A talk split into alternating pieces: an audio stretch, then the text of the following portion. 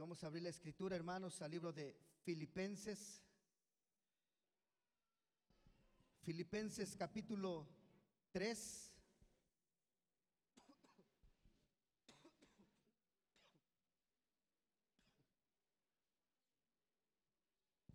El libro de Filipenses. Vamos al capítulo número 3 y vamos a leer solamente dos versículos, el 13 y el 14. ¿Ya lo tienen?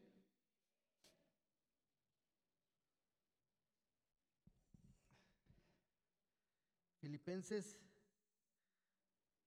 está después de Efesios y antes de Colosenses. Filipenses capítulo número 3, vamos a leer el versículo 13 y el versículo número 14. ¿Están listos? Los leemos, son dos versículos, solamente los leemos todos bien fuerte a la de tres, ¿le parece? ¿Sí? Ok. Vamos a leerlo entonces a la de, a ver sin, sin, sin apresurarse, vamos a leerlos tranquilos, este, vamos a ir al tiempo, tratar de ir al tiempo de los demás. ¿Estamos de acuerdo? Dice la palabra de esta manera. Hermanos, yo mismo no hago cuenta de haberlo ya alcanzado, pero una cosa hago, olvidando ciertamente lo que queda atrás y extendiéndome a lo que está delante. Prosigo al blanco, al, al premio del soberano llamamiento de Dios en Cristo Jesús. Creo que lo leí en otra versión. ¿Sí? ¿Y ustedes traen la 60? ¿O cuál versión traen? La mayoría creo que traemos la 60, ¿verdad? Entonces, ¿qué le parece si lo volvemos a leer en la 60? ¿Estamos? Porque muchos se quedaron así viendo como que dice otra cosa, ¿verdad? A la de tres horas sí. Uno, dos, tres. Hermanos, yo mismo no pretendo haberlo ya alcanzado, pero una cosa hago olvidando ciertamente lo que queda atrás y extendiéndome a lo que está delante. Prosigo a la meta, al premio del supremo llamamiento de Dios en Cristo Jesús. Oramos, Padre, gracias por la oportunidad, Señor, que tenemos de estar un día más, Señor, en su casa, en su presencia. Señor, pidiendo que sea su palabra, su presencia, quien hable a nuestros corazones, nos guíe, Señor nos dé, Señor, esa disposición para, no solamente para recibirla, Señor, sino para obedecerla. Padre, gracias en el nombre de Jesús. Amén y amén. Una palabra del apóstol Pablo, hermanos, y él dice, ah, se propone algo. Y él dice, me olvido de lo que queda atrás y me extiendo a lo que está delante, dice él, al supremo llamamiento de Dios. Y dice, prosigo a la meta, al premio del supremo llamamiento de Dios en Cristo Jesús. ¿Sabe? ¿Cuál es la meta, hermanos, para nosotros en esta vida? La meta, ¿sabe? Es llegar hasta ese último día de nuestra vida hasta ese último segundo, hasta ese último suspiro, sabe, en Cristo Jesús. Y poder obtener, por eso dice Pablo, y obtener la vida eterna. Cerrar nuestros ojos en esta, en este, en este, en esta tierra y abrirlos en la presencia de Dios. Esa es la meta de cada uno de nosotros. ¿Sabe? La semana pasada, el, 24 de diciembre, murió un compañero de trabajo, una persona que trabajó conmigo durante casi nueve años. Venía aquí con nosotros y me hablaron por teléfono y saben, ya estaba muerto. Y eso nos lleva a pensar, hermano, en cómo nos cambia la vida. Una ocasión prediqué y dije, ¿cómo nos puede cambiar la vida en un segundo? Pero también sabe, en cualquier momento, hermanos, dejamos de existir en esta tierra. Pero nuestra meta es vivir y permanecer en Cristo Jesús. ¿Estamos de acuerdo? Y Pablo dice eso, dice, no que ya lo haya ya alcanzado, dice Pablo, pero una cosa hago. Y, y él nos da unos consejos muy importantes. Y dice, primero me olvido lo que ya he hecho atrás, lo que ya ha quedado atrás. Todo el pasado, dice Pablo, eso es pasado. Ya se quedó. Lo que hayamos hecho bien o lo que hayamos hecho mal, hermanos, ya pasó. Y Pablo dice, y ahora me extiendo a lo que está delante. ¿Sabe? Hoy concluimos un año, hermano, pero comenzamos otro. Ayer se acabó un día, hoy tenemos un día nuevo para comenzar. Y creo que cada día debemos de vivirlo de esta manera, hermano. Cada día que despertamos, es decir, el ayer ya pasó. Solamente me queda el presente que me va a llevar a tomar las decisiones correctas para el futuro y para seguir caminando en las bendiciones de Dios. Y bueno, sabe, así le he puesto esta mañana al mensaje, viendo hacia el futuro. Sabe que nosotros como seres humanos vivimos más del recuerdo del pasado que del futuro. Y por eso muchas ocasiones, hermano, el futuro no, no, podemos ver las bendiciones, no podemos caminar en esas bendiciones por estar atrapados, perdón, en el pasado. Por eso es este, este consejo de Pablo esta mañana y dice hay que olvidarnos de lo que queda atrás y hay que mirar a lo que viene de frente. ¿Estamos de acuerdo? Y hay otro pasaje que quiero leerlos, llevarlos a, a la carta del apóstol Pablo precisamente a los Corintios. Primera a los Corintios 15, 58.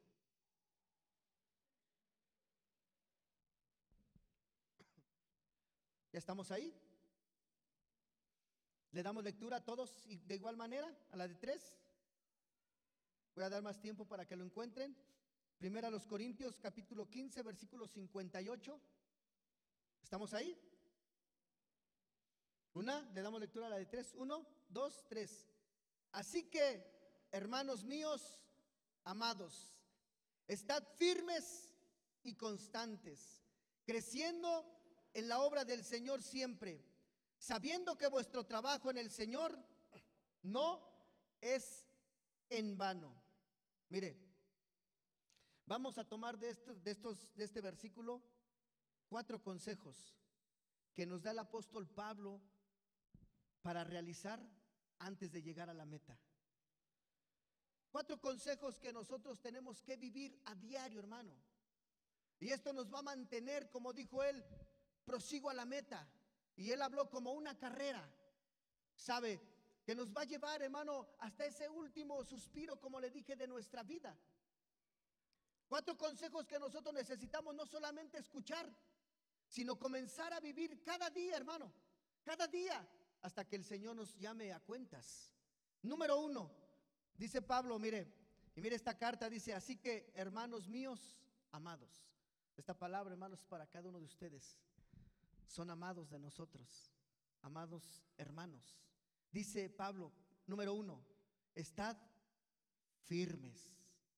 ¿Sabe, hermano, que en nuestra vida, si hay algo que nosotros necesitamos mantener cada día, es la firmeza en el Señor, la firmeza en nuestra fe, la firmeza en lo que nosotros hemos eh, creído.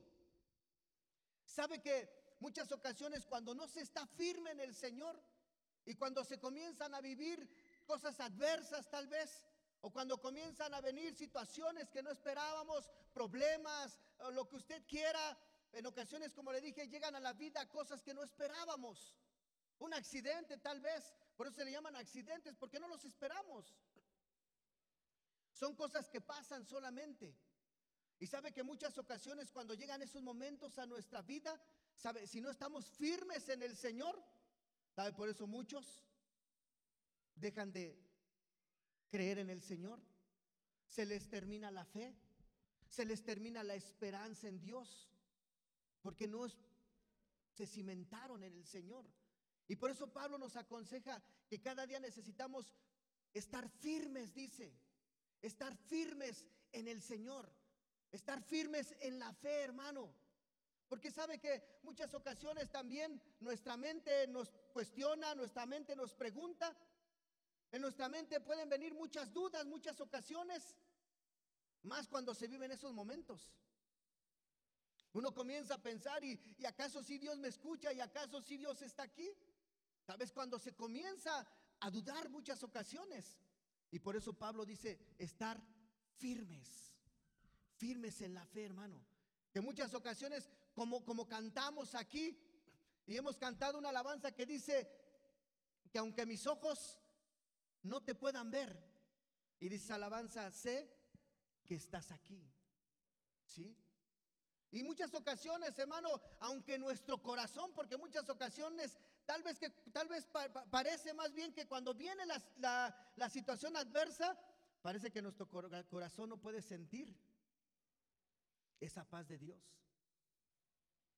Y si no estamos firmes en el Señor, hermano, ¿sabe? Son momentos, son momentos cruciales para nuestra vida.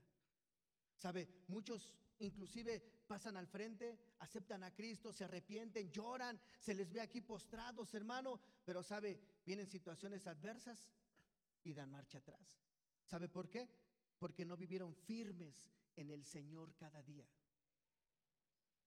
Y necesitamos, hermano, a tener esa firmeza en Dios, esa firmeza en el Señor, esa firmeza en nuestra fe, esa firmeza en lo que hemos creído, esa firmeza en sus promesas. Que sabe, aunque en ocasiones tarden en llegar, un día el Señor va a cumplir sus promesas y le vamos a ver aquí Vamos a ver cumplidas las promesas de Dios. Hace algún, algunos días atrás, una persona me daba su testimonio y él me decía que él vino a cantar unas alabanzas, lo invitó por ahí una de las zonas que hizo una, un convivio. Y me platicaba este joven. Y me decía, sabes, eh, mi abuelo dice, era una persona consagrada a Dios. Dice, mi abuelo siempre nos inculcó la palabra. Mis padres, dice, y mis tíos como que no querían nada con el Señor.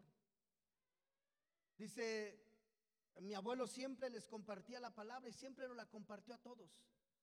Mi abuelo inclusive dice, nos, nos, nos, inculcó a nosotros la música. Por eso, si yo, yo ahorita estoy cantando, es gracias a mi abuelo. Porque él tomaba su guitarra, dice, y adoraba a Dios. Dice, el, día que, que mi abuelo murió, Dios le dio la oportunidad, dice, de despedirse.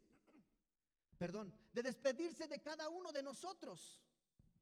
Él estaba ya en ese lecho de muerte. Dice, y mi, y mi padre y mis tíos y, y todos sus hijos se reunieron ahí.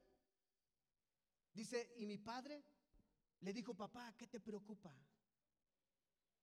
¿Qué te preocupa? Y dice, y sus palabras de mi abuelo fueron, me preocupa mi iglesia porque él era un pastor, dice. Y dice, y mi padre, a mí me sorprendió las palabras de mi padre porque le dijo, mira papá, yo te prometo, yo te prometo que yo voy a cuidar a tu iglesia. Dice, mi papá no era convertido completamente. Y dice, mi abuelo lloró y, y, dijo, gracias porque este era el momento que esperaba. Sus hijos le dijeron, papá, vamos a seguir tu legado. Vamos a servir a Dios también. Y dice, mi abuelo murió y todos mis tíos, dice, y mi papá comenzaron a servir a Dios. Dice, tal vez mi abuelo en, toda su vida era su anhelo ver que su familia sirviera a Dios. Ya no lo vio. Pero dice, pero sí escuchó la promesa de cada uno de ellos que iban a seguir a Dios. ¿Se imaginan, hermanos, para ese hermano, toda su vida tal vez esperando esa promesa? y llegó el último día de su vida. Por eso muchas ocasiones, aunque las promesas se vean lejos, hermano, Dios cumple lo que promete. Por eso dice Pablo, estad firmes, firmes, hermano, firmes en el Señor cada día. Cada momento, cada situación que usted vive, cada día que usted vive, sabe, siempre debe de tener esa firmeza en Dios. Y por eso Pablo nos aconseja, antes de llegar a la meta, sabe, necesitamos estar firmes. Firmes en el Señor. Firmes en su fe. Firmes en su convicción. Firmes en el Señor. Estad, pues, dice, estad firmes. Número dos. Y constantes. Y constantes. El consejo número dos, hermanos, es la constancia. Ay, yo creo que es algo con lo que muchos de nosotros batallamos en ser constantes. Yo siempre les digo a los hermanos, ¿por qué creen ustedes que este, este, en estos días, hermano, mire, yo creo que si ahorita ya va al mercado, mañana, pasado, la uva está cara, más cara de lo que estaba. ¿Por qué será? Por la costumbre, ¿verdad? Tal vez de que se, echan sus 12 uvas. ¿Te imaginas si en una familia son 10? Necesitan 120 uvas. ¿Por qué será? Porque como seres humanos siempre estamos pensando, hermanos, en cosas buenas. No le estoy diciendo que es malo. Es bueno pensar en cosas buenas. No le estoy diciendo que coma sus uvas tampoco. No le dije eso. Así ya ves, dijo el pastor, eh, vete por los kilos de uva. No. Yo dije de los deseos, que no son malos. ¿Por qué es eso? Cada uva dice es un deseo, es algo que quiero hacer. ¿Verdad? Una esperanza que tenemos. Un deseo, un anhelo. Y eso es bueno, hermano.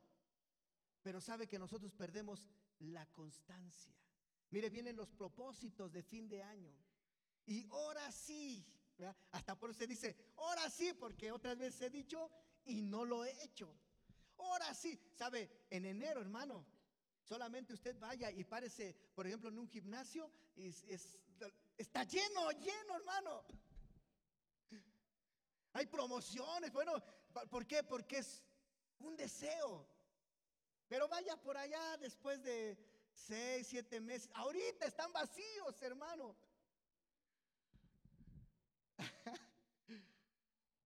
Ah, yo voy por ahí a uno y, ay, es de estos días, hermano, ay, hasta se disfruta porque está vacío.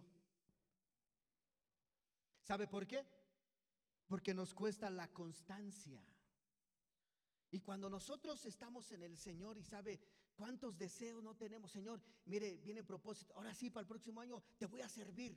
Ahora sí voy a leer la Biblia, Señor, completa. Ahora sí, ahora sí voy a comenzar a orar. Ahora sí no voy a faltar al culto de damas. Ahora sí voy a ir al culto de varones. Ahora sí no voy a faltar cada domingo. Y ahora sí, y ahora sí.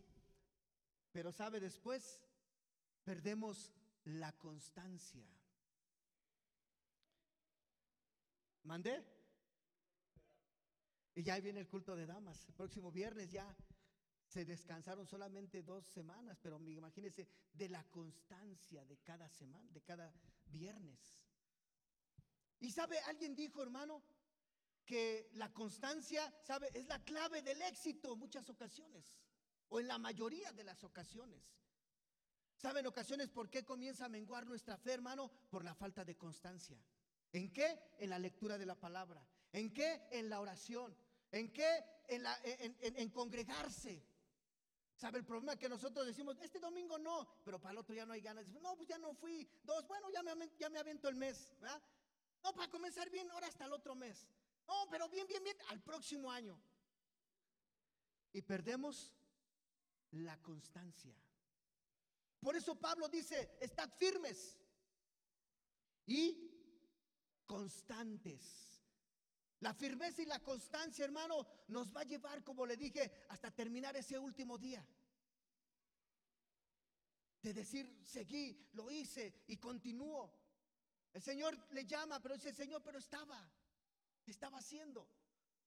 ¿No dijo el Señor que bienaventurados a los que cuando el Señor venga, dice, se les encuentre haciendo su obra?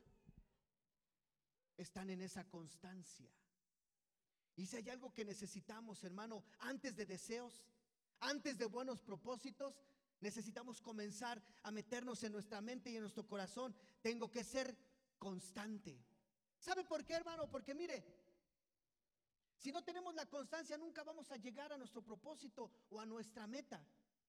Yo siempre les digo a los alumnos cuando comienzan en la escuela bíblica y les digo, saben, este es un propósito y ustedes tienen una, una meta que es terminar.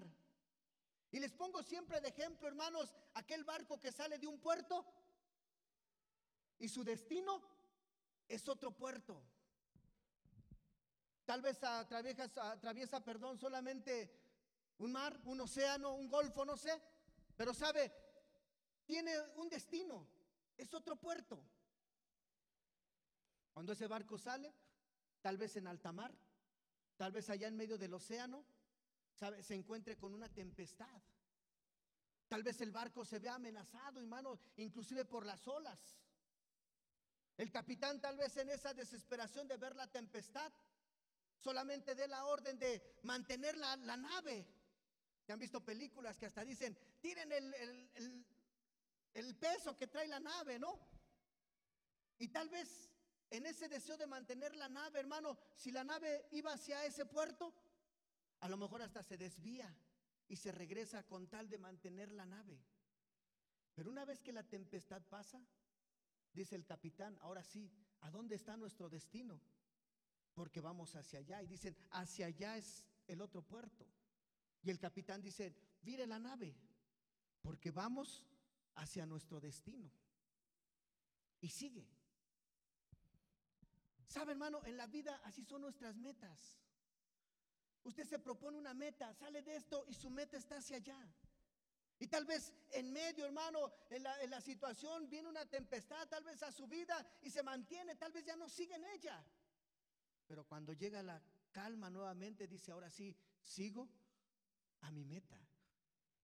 Y es la constancia la que nos va a llevar a alcanzar nuestras metas, nuestros propósitos, nuestros planes.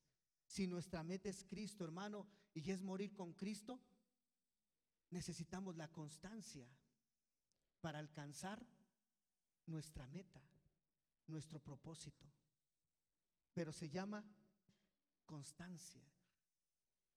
Inclusive yo le podría decir, a ver, recuerde solamente el, el 2018, a fin del 2018, ¿cuántos propósitos Además, ni se acuerde de muchos, no canse su, su mente ahorita. Solamente recuerde cinco de los que usted dijo, ahora sí. Y yo le preguntaría, ¿y cuántos logró? Y si se da cuenta, en esos que no pudo obtener, ¿sabe qué le faltó? Constancia. Constancia. Por eso Pablo dice, estar firmes y constantes.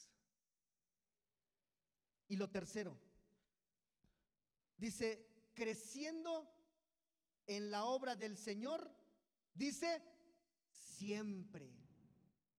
Creciendo en la obra del Señor, siempre. Me gusta esta, esta última palabra que usa Pablo. Porque sabe que el crecimiento, hermano, es cada día. Y hablar de un crecimiento espiritual, hermano, no es que usted diga, hay un año más en la iglesia, ya crecí. ¿Verdad? Porque así dijéramos, ay, gloria a Dios por los que ya tienen 50 años y el que lleva un año va a decir, uh, me faltan 49 para crecer. No, eso no es crecer. Eso es crecer en edad, pero no en el Señor. ¿Qué es crecer en el Señor? Crecer en el Señor, hermano, sabe. Alguien dijo que no es acumular más años, pero tampoco es acumular conocimiento. No, no, sabe, Satanás sabe más palabra que nosotros, pero no creció en el Señor. ¿Qué le faltó? Crecer en el Señor, hermano, es obediencia. Cuando usted obedece al Señor, usted trae un crecimiento a su vida en el Señor. Por eso Tal vez usted pueda mirar y, decir, yo tengo 10 años, 15 años de ser cristiano. Y tal vez pueda mirar al lado y ver que un hermano tiene un año, pero este parece que tuviera 50 en el Señor. ¿Cómo sirve? ¿Cómo se apasiona? ¿Cómo, cómo esto? ¿Cómo lo otro? ¿Sabe por qué? Porque él dado esos pasos de obediencia.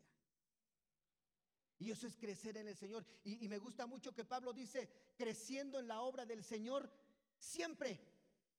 Cada día, hermano, ¿sabe? Es un paso de obediencia que usted va a dar al Señor en un área de su vida, en algo que el Señor le haya pedido, en algo que usted sepa, hermano, que tiene que obedecer al Señor. ¿Sabe? Usted da un crecimiento en Él. Eso es crecer en el Señor. Entre más obedece usted a Dios, más crecimiento tiene en Él. Por eso nosotros decimos que el bautismo, hermano, es un paso de obediencia, pero solamente un paso de, un paso de obediencia de los muchos que tenemos que dar. Y en ocasiones cuando les explicamos esto, les decimos que sabe, desde que nosotros nos convertimos, hermano, fue el primer paso de obediencia que dimos al Señor. Y luego el Señor habla nuestra vida. Y tal vez en una área de nuestra vida, en, una actitud, un, mal pensamiento, un mal sentimiento que hay en nuestro corazón. Y el Señor nos, nos pide, deja eso, quita eso de tu vida. Y usted dice, amén. Y da otro paso de obediencia. ¿Verdad? Y va a haber pasos de obediencia, hermano, que no son tan fáciles dar. Que en ocasiones necesitamos decirle, Señor, esto no lo puedo hacer, te necesito, ayúdame. Y ahí viene la ayuda del Señor y mire, nos impulsa a dar ese otro paso de obediencia. Y después viene y bautízate y da otro paso de obediencia. Y sirve y da otro paso de obediencia. Y alguien dijo que nuestra vida cristiana, hermano, es eso, dar pasos de obediencia en el Señor. Y si un día nosotros dejamos de obedecer, si un día nosotros dejamos de dar pasos de obediencia, nos quedamos estáticos. Y alguien dijo por ahí, hermano, que el que no da pasos de obediencia comienza a retroceder. Y comienza a retroceder. Por eso Pablo dice estar firmes y constantes, creciendo, creciendo en la obra del Señor siempre. Al hablar de creciendo en la obra, hermano, mire cuando el Señor lo llama al servicio, usted comienza a seguir creciendo en ese trabajo, en esa tarea, en esa labor. El Señor nos va equipando, hermano. El Señor va poniendo nosotros, mire, lo que no tenemos. Pero que Él nos pone, hermano, por su gracia, por su misericordia, para que podamos hacer su obra. Inclusive usted, mire, el Señor le llama a servir.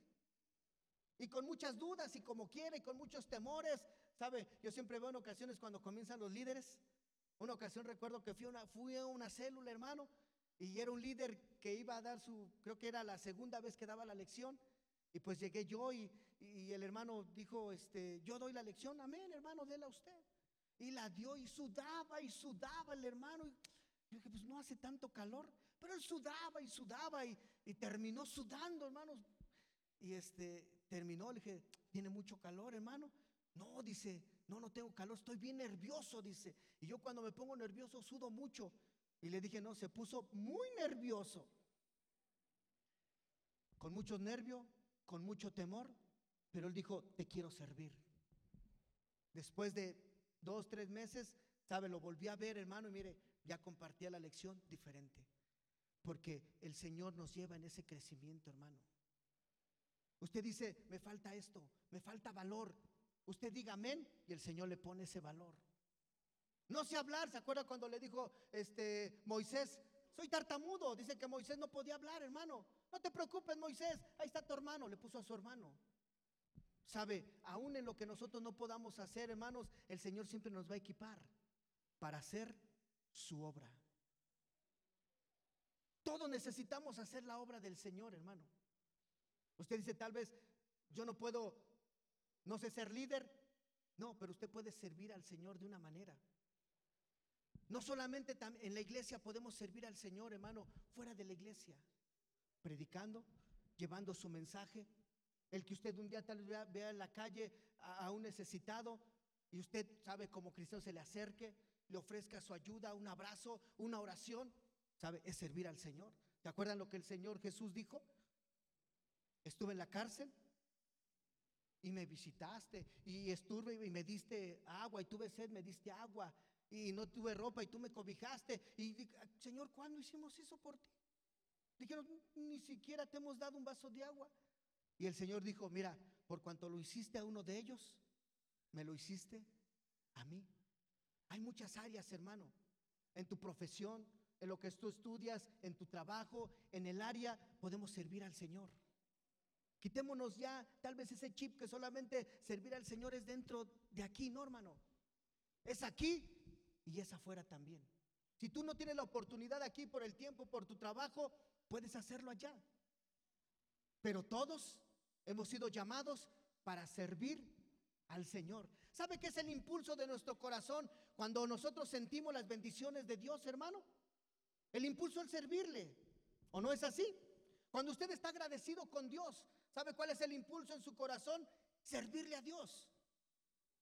Dice que cuando el Señor fue a la casa de Pedro, ¿se acuerdan que su suegra estaba enferma?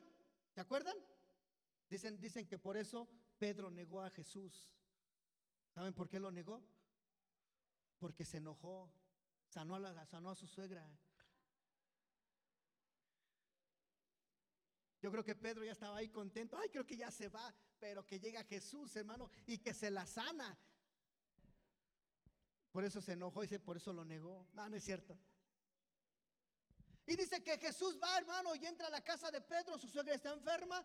Dice que va Jesús, ora por ella y dice la escritura, y su suegra sanó. Y al momento dice, le sirvió. ¿Sabe por qué? Por la gratitud. Por eso Pablo dice, y él entiende, hermano, que usted tiene una gratitud de parte de Dios. ¿Sí me escuchó?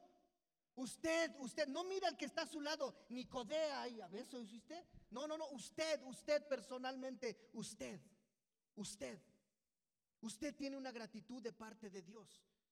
Y por esa gratitud va a tener ese impulso de servir al Señor. Y por eso Pablo dice, estad firmes y constantes, creciendo en la obra del Señor siempre. Y termina con esto, sabiendo que vuestro trabajo en el Señor no es en vano. Número uno, entonces, es la firmeza. Número dos, la constancia. Número tres, el crecimiento. Y número cuatro, hermano, el servicio a Dios. Una oración que usted haga por alguien, algo que usted le dé a, alguien, no es en vano, dice el Señor. No es en vano. Hace, no sé si fue en este culto, en una clase, no sé. También me, me sorprendió un testimonio de, de un pastor. Y dice este pastor que él estaba en condición de calle, que él buscaba comida de la basura. Esa era su vida, esa era su situación, esa era su condición de vida. Y dice que cambió su vida, hermano. Dice que solamente porque alguien, dice que él iba caminando y dice que alguien se le acercó y lo abrazó. Y le dijo, Cristo te ama. Fue todo lo que le dijo. Y fue todo lo que aquel hombre hizo. Dice que le regaló un folleto cerca de donde él duerme, ese que enfrente estaba la iglesia. Y dice que en esa noche, toda la noche no pudo conciliar el sueño, porque dice que esa palabra se repetía en su mente, Cristo te ama, Cristo te ama. Y dice que él comenzó entonces a pensar, porque dice que siempre pensó, nadie me quiere, nadie me ama, nadie se preocupa por mí. Y dice que esa, esa palabra taladraba su mente y comenzó a llegar a su corazón. Dice que él tomó la decisión, fue a esa iglesia, entró y dice que allí entregó su vida a Cristo. El trabajo en el Señor no es en vano. No es en vano, hermano. No es en vano. Yo les decía a los líderes, hace poco tuve una reunión con unos líderes y yo les decía, ¿saben? Nosotros podemos entender que secularmente nosotros prestamos un servicio. Todos prestamos un servicio en el trabajo que usted esté, en el negocio que usted esté, en la actividad que usted esté, presta un servicio. A lo mejor dice usted, no, yo solamente estoy en una fábrica. Sí, está fabricando algo porque le va a dar servicio a alguien. Un simple botón es un servicio para alguien. ¿O no? Más los que están en el mostrador, bueno, prestamos un servicio. Y yo les decía, ese servicio que nosotros prestamos, hermanos, es para el bien de la gente. Pero la obra que nosotros hacemos en el Señor, hermano, va más allá. La obra que nosotros hacemos es por el bien del alma de la gente, es por el bien del espíritu de la gente, porque es la que sacia. Nosotros llevamos la palabra de Dios y la palabra es la única que sacia un alma sedienta. Es la única que sacia un espíritu que necesita de la, la salvación de Dios. Por eso nuestra obra, hermano, trasciende más allá. Y Pablo dijo, sabiendo que, vuestra, que vuestro trabajo en el Señor no es en vano. No sé en qué área sirvan, no sé si están sirviendo al Señor, pero lo que sí sé es que Dios está hablando a sus corazones y que van a comenzar a servirlo. Y que esa tarea, hermano, y que esa labor que tú hagas, sabes, no es en vano. Dios se va a encargar de terminar el trabajo, porque nosotros hacemos una parte. La palabra dice, ¿verdad? Que uno es el que siembra, otro es el que riega, pero el crecimiento lo da Dios. Él hará esa parte, hermano. Tú llevas la palabra, Él hará la parte de convencer, de salvar, de restaurar, de sanar, de consagrar, de libertar, Él hará esa parte. Esa parte la hará el Señor. Solamente necesitamos, recuerden, tomar estos cuatro consejos para llegar a la meta. Estar firmes y constantes, creciendo en la obra del Señor siempre, sabiendo que vuestro trabajo en el Señor no es en vano. Cierra tus ojos.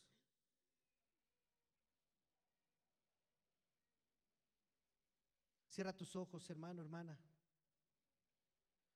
Joven, señorita.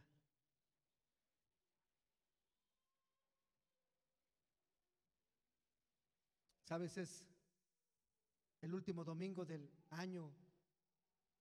Estamos concluyendo un año. Se ha ido un año más de nuestra vida, hermanos. Un año más que pasó. Yo quisiera que comenzaras a pensar en estos momentos. ¿Cuántas cosas pensaste hacer y tal vez no se cumplieron? Pero Dios nos sigue añadiendo vida. Y Pablo dijo, una cosa hago, me olvido de lo que ha quedado atrás. Es el momento, hermano, que te olvides de lo que hiciste mal, de lo que hiciste bien, de lo que dejaste de hacer tal vez. Y Pablo dijo, prosigo, prosigo a la meta, al supremo, al supremo llamamiento de Dios. Una cosa hago, dijo él, ciertamente me olvido de lo que ha quedado atrás pero me extiendo a lo que está delante. Y hoy es el momento, hermano, que comiences a pensar, a mirar. ¿Cómo te miras en unos meses? ¿Qué quieres hacer en unos meses? Tal vez tú te miras, hermano, consagrando a, a, Dios, sirviendo a Dios. Déjame decirte que ese deseo ha estado en el corazón de Dios antes de este día que antes de que tú lo comiences a pensar, ha estado en el corazón de Dios. Él quiere, Él quiere, Él quiere que tú te consagres, Él quiere que tú le sirvas, Él quiere que te afirmes en la fe, que cada día estés firme. Él quiere que lleves la constancia a tu vida, porque Él quiere llevarte a esas bendiciones. Él quiere cumplir esos planes en tu vida. Ese es un deseo de Dios en su corazón. Y tal vez hoy lo pones en tu corazón. Solamente tienes que decirle, Señor, aquí estoy, ayúdame. Ayúdame, Señor, cada día para poder, Señor, cada día caminar, cada día vivir, Señor, con estos consejos. Estar firme cada día, Señor, crecer cada día.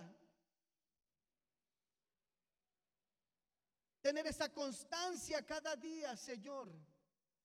Estar en tu servicio, servirte cada día. Si tú quieres decirle, Señor, aquí estoy, ayúdame. Su palabra dice que Él pone el querer como el hacer. Muchas veces el querer está en nosotros, pero no lo podemos hacer. Pero dice que Él pone el querer como el hacer por su buena voluntad. Si tú le quieres decir esta esta mañana todavía, Señor, yo quiero, ayúdame, Señor, para poder lograrlo. Te voy a invitar, ponte de pie. Ponte de pie, levanta tu mano y dile, Señor, aquí estoy. Con esos pensamientos, con esos planes, con esos propósitos. Dile, Señor, aquí estoy, ayúdame. Quiero alcanzar, Señor. Quiero alcanzar. Comiénzate a mirar, hermano. Comiénzate a, ver Comiénzate a visualizar cómo te miras en unos meses. Cómo miras tu vida, tu corazón de libertad, de gozo, de amor, de esperanza, de fe. Cómo te miras con un corazón sediento de su presencia, con un deseo de servirle. Dile, Señor, aquí estoy, ayúdame. Quiero servirte, quiero hacer tu obra. Quiero consagrarme cada día. Abre tus labios. Es el momento de que abras tus labios. Habla con el Señor. Padre, en el nombre de Jesús. Aquí está tu iglesia, Señor. Aquí estamos, Señor, reconociendo nuestra necesidad. Allá hay sueños, Padre. Allá hay metas, allá hay ilusiones, Señor. Allá hay propósitos en la vida de cada uno de mis hermanos. Ayúdale, Señor esos a ellos que se les ha hecho tal vez difícil, Señor, que han luchado, Señor, que han querido, que han anhelado, que han llorado, Señor. Pero tal vez, Padre, no han visto, Señor, no han visto la culminación de sus propósitos, no han visto, Señor, esa esperanza realizada, esos planes, Señor, en sus vidas, Señor. Ayúdeles, Padre. Guíelos, impúlselos, llévelos, Señor, en bendición, Padre, que cada día podamos aprender, Señor, a vivir en esa firmeza, Señor, en usted, Padre, en esa constancia, Señor, esa constancia cada día, Padre, en esa obediencia a usted, amado Rey, cada día, Señor, y en ese servicio en su obra. Padre, prepare nuestras vidas, prepare cada corazón, Señor, Quite toda incredulidad, Señor. Quite todo lo que ha estado estorbando, Padre. Y haga su obra en cada vida, en cada corazón, Señor. Termine la obra, Señor, que usted ha comenzado en cada uno de ellos. Perfeccioneles, Padre. Consagre sus vidas, Señor. Fortalezcales. Ponga esa fe, Señor. Esa porción de fe necesaria para recibir conforme al anhelo, Señor. Y cumpla, Padre, los deseos los anhelos, Señor, las peticiones de su corazón, de cada uno de ellos, Padre. Le damos gracias, amado, en el nombre de Jesús, Señor. En el nombre de Jesús. Gracias, Padre. Gracias, Señor. En el nombre de